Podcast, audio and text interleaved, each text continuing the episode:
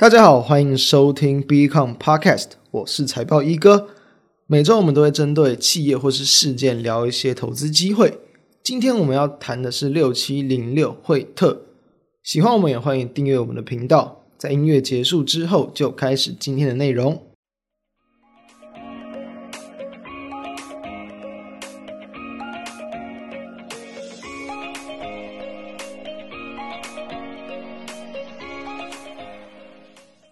在二零二二年初哦，有在关注台股的朋友们，应该有发现到年初其实有一个族群蛮强，那就是 LED，也就是今天我们要去谈的惠特它所在的这个产业链里面，为什么 LED 很强哦？一个原因就是因为今年啦，苹果会去搭载 Mini LED 技术的一个产品，会很明显的大幅度的成长和扩增，所以就会容易激励到相关供应链的一个营运表现。为什么今天要谈惠特？惠特他是在做这个 LED 的这个晶粒制造过程之中，所谓的这个分选然后测试设备的一间厂商，就是因为大家过去我们就有谈过 Mini LED 跟 Micro LED 的一个技术，因为这种晶粒的一个尺寸是越来越小，所以呢。会需要这种所谓的分选啊，跟测试的一个这个设备，它的需要的数量也是越来越多，然后也都是需要这种专业的一个供应链设备商来去提供。所以说，它作为这样的一个厂商，当然就会受惠到这一波所谓的晶粒尺寸趋小的一个这个趋势。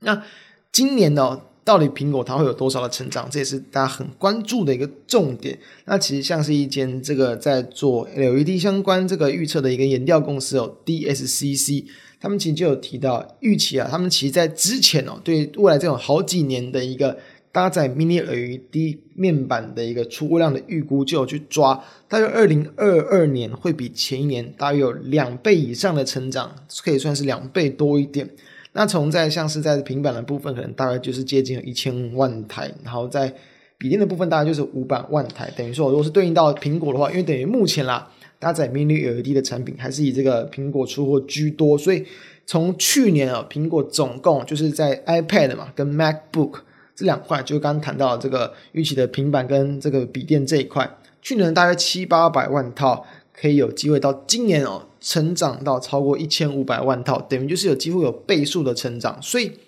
倍数的成长，哇，那当然啦，对于这种 Mini LED 相关技术的这个供应链，那是不是营收就很很大幅度的提升？不过大家应该知道啦，苹果在过去其实一直都很喜欢去分散供应链，就是有越多的供应链越好，这样子他们就有更高的溢价空间来去降低他们的一个成本。所以说，其实。近期啊，大家可能不管像是在一些国外的新闻，或是国内的新闻，应该多少有看到。其实国内新闻没有谈的这么明显，就是呢，中国的厂商哦，三安光电，他们没有成功的去这个切进去苹果的一个供应链。那因为在去年啦，去年大约第三季吧。去年第三季的时候，那天风证券的分析师郭明奇嘛，就是哦专门研究苹果的分析师。去年他就有提到，就提出说几间供应商，包含就三安光电，就有机会在去年的第四季就切进到苹果的 Mini LED 供应链。所以在当月啊，大概去年七月左右吧，其实三安光电还是一度的一个拉高，但是自自那之后，几乎股价其实就没有再突破那个高点，等于说是进入高浪整理，近期还稍微有点转弱。就是因为哦，像是在这个 DigiTimes 有去提到说，三安光电他们的一个 Mini LED 制造，其实没有办法去获得这个苹果的认证。像是在这个 Apple Insider，就是一个在去呃里面有很多苹果相关的一些产品啊，或者是趋势一些资讯的一个网站，也就有提到这件事情。标题的文章就打到，苹果计划要去扶植更多 Mini LED 的供应链这件事情哦延宕了，就是因为呢，其实像是也包含部分的技术啊，甚至是专利的一些问题。让三安光电没有办法，这个可能达成足够的良率，也没有办法获得苹果的认证，所以苹果一当然是在尝试增加更多供应链嘛。但是目前还没有很多公司可以去生产苹果要的一个组件，等于它它是要算是要去扶植第三供应商的一个计划，暂时有点延后。因为其实三安光电也是花了超过一年的一个时间要去获得认证，所以。我自己也是预期，在今年他要去获得认证的一个几率其实蛮低的。就算获得认证，那可能也只是在第三季、第四季。其实大部分的一些新产品，其实早就已经量产了这个差不多了。所以等于他暂时在今年可能吃不到这一杯羹。所以说这样子的一个相关产品的倍数成长，那当然就会有原本的这供应链来去获得了嘛。以目前来看啦。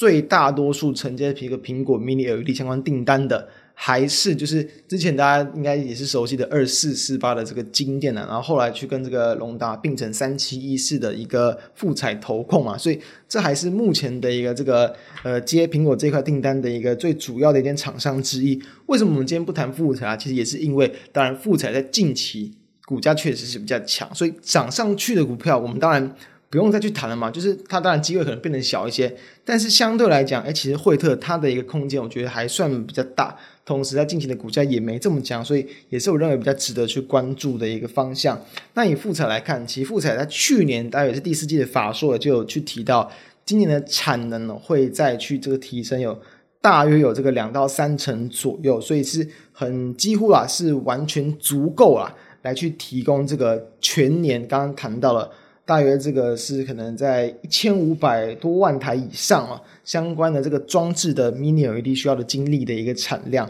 过去来看啦，刚刚谈到主要就两间供应商，富彩跟另一间叫 Osram。Osram 它在这个苹果 Mini LED 相关的占比其实还不算很高，就大约是十趴左右。从它的一个年报上面，其实可以看到那种。不同的这个区域了，包含像是可能就是亚太区嘛、欧洲区嘛、美国区嘛。哦，在美国区这一块，当然主要就是苹果，也大概只是占它的一个十趴左右。所以其实大部分的单其实很有机会都还是有富采投控来承接。所以说，当然富采投控承接，它当然也一定会需要我们刚刚谈到这种所谓的这个点测啊，还有分权的一个设备。这东西为什么重要？就是因为说，可能过去再去使用 LED 相关的一些产品，其实你可能一些光源啊、一些精力，它有些差异，其实影响也没那么大，因为都只是照明用而已。但是如果你是要用在这种搭载超多经历的这个可能一些显示器，就是平板嘛、笔电嘛，甚至未来手机嘛，你当然有差异，其实可能就会非常明显，那个光啊，那个看起来可能就会不太舒服。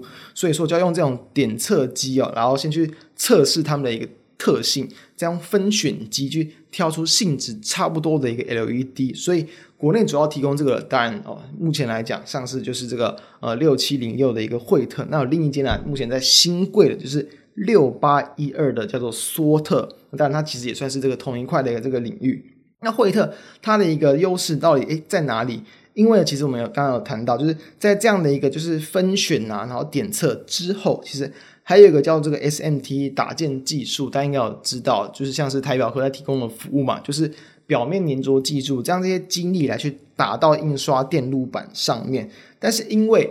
Mini LED、Micro LED，它们的体积更小，所以你要去把这么多、这么多的一个晶粒全部都打到上面，这个叫巨量转移，是非常高难度的。所以说，要提供这种，就是把它们这种，比如说，呃，英文叫做 Pick and Place 啊，就是抓起来再放过去，抓起来放过去这种巨量转移，这么多颗，你一定是需要很高的技术。所以说，目前其实有蛮多厂商。他们再去针对这样的技术来去做一些改良，包含像是可能用一些磁力呀，或是一些这种静电的的方式加快速度。不过目前要去达到这种更快速的方法，其实成本都还过高。之前啦，为什么好几年前一直就有去谈到这种 Mini LED、Micro LED 的技术，但是迟迟的无法不不能够去导入到市场，就是因为真的成本过高。你要去用这么高成本的一些制作方法，然后来去呈现这样的一个发光的技术，其实可能完全还不符成本效益，所以成本还是他们首要的一个考量。所以目前呢，去提供这种就是这种抓放啊这种制程来说的一个厂商，目前其实也当然蛮多相关半导体设备啊，或是 LED 相关设备的厂商。都有机会去取得到这个订单，不过惠特的优势就是在于说，它还有去提供代工服务，等于说我可能富采你要去跟他下单了，你可能就不需要再去多找其他厂商，或是多多耗费心力。以惠特它的一个营运比重来看、啊，大约也有二十五趴，就是提供代工的服务，等于说它可以一并去类类似这种可能。哦，一体化、一体成型的一个这个服务，来去减轻客户的一些这个费用，所以这还是目前很需要去压低成本的 LED 产业很关键的议题啊。他们能够做到，所以自然我认为也很有机会去接到蛮大一部分的一个订单。而在刚刚我们前面其实就有去谈到，就是说全年的一个这个 Mini LED 相关产品的出货量可能会有机会来到倍数的一个成长。所以说我从这个年报的部分去看哦。大约啊，这个富采它可能占惠特它的一个这个营运的一个供货比重来讲，大约是算是没有这么的稳定，可能在一到三成左右。假设大家抓一半，大概是两成左右，我觉得这也算是蛮合理的一个数字。那就有可能，比如说这样的一个倍数的成长，至少在这一块部分就会去为了这个惠特带来大约有二十趴以上的一个这个营运的一个成长。所以在以目前呢、我们要知道，如果它成为算是比如说独家的一个供应商，或者是几乎也是南瓜大部分订单的供应商，我觉得那也更有机会会去提高市场给予它的本益比。过去一段时间来讲，惠特的本益比算是这个飘忽比较不定的，可能十几倍啊，到是升三十几倍都有。所以我觉得稍微乐观一点，大概抓二十几倍。以它目前去年的前三季就已经赚了九点五五块，而且大家要知道，惠特在最近这几个月的营收几乎都是连续的创高，所以也是印证了。不管像是看到，其实从去年可能下半年开始，Mini LED 相关的这个出货持续增加，所以对于这种设备的一个需求也是持续的提高。目前的订单能见度其实也算是有去拉到今年，尤其是第三季、第四季，所以我觉得这样的一个营运成长，当然也代表确实目前市场需求是很强劲。那在与今年第三季的一个营运哦，比较明显的一个拉高。不管是利润率啊，然后不然像是在目前去年的第四季，其实营收是持续的创高。我觉得其实去年以对照，就是你用去年第三季的一个这个营运去去加，其实去年的一个营运超过十四块钱，我觉得不是一件难事。所以再加上说预期说今年可能会有超过两成以上的成长。我觉得股价要到这个十六、十七块，其实对于惠特来讲也并不是一件很困难的事情。所以，如果说给予二十倍的本益比啊，我大胆预期啊，其实它的一个这个股票的一个评价是有机会来到三百块钱以上了。所以，对应到目前其实还在两百多块，那刚好在我们录制当天呢、一月十三号，股价又是有出现这个创高之后的压回，至少不要再一直连续创高的时候大家才去进场啊。至少经过压回，甚至未来再有明显的压回，我觉得都会是不错的机会。价差的空间可能就会有去来到超过五成以上的一个空间，所以我觉得这档搭载到说，目前整个市场趋势向上，同时呢，它在它的一个营运的一个，比如说营运的一个结构上，也是具有这个获得这种精力场的一个青睐的情况之下，我觉得很有机会可能会成为在今年的一个这个爆发的一档这个标的之一，也是大家值得去关注跟布局的方向，提供给大家参考。那以上就是我们今天的内容，那大家下周再见。拜拜。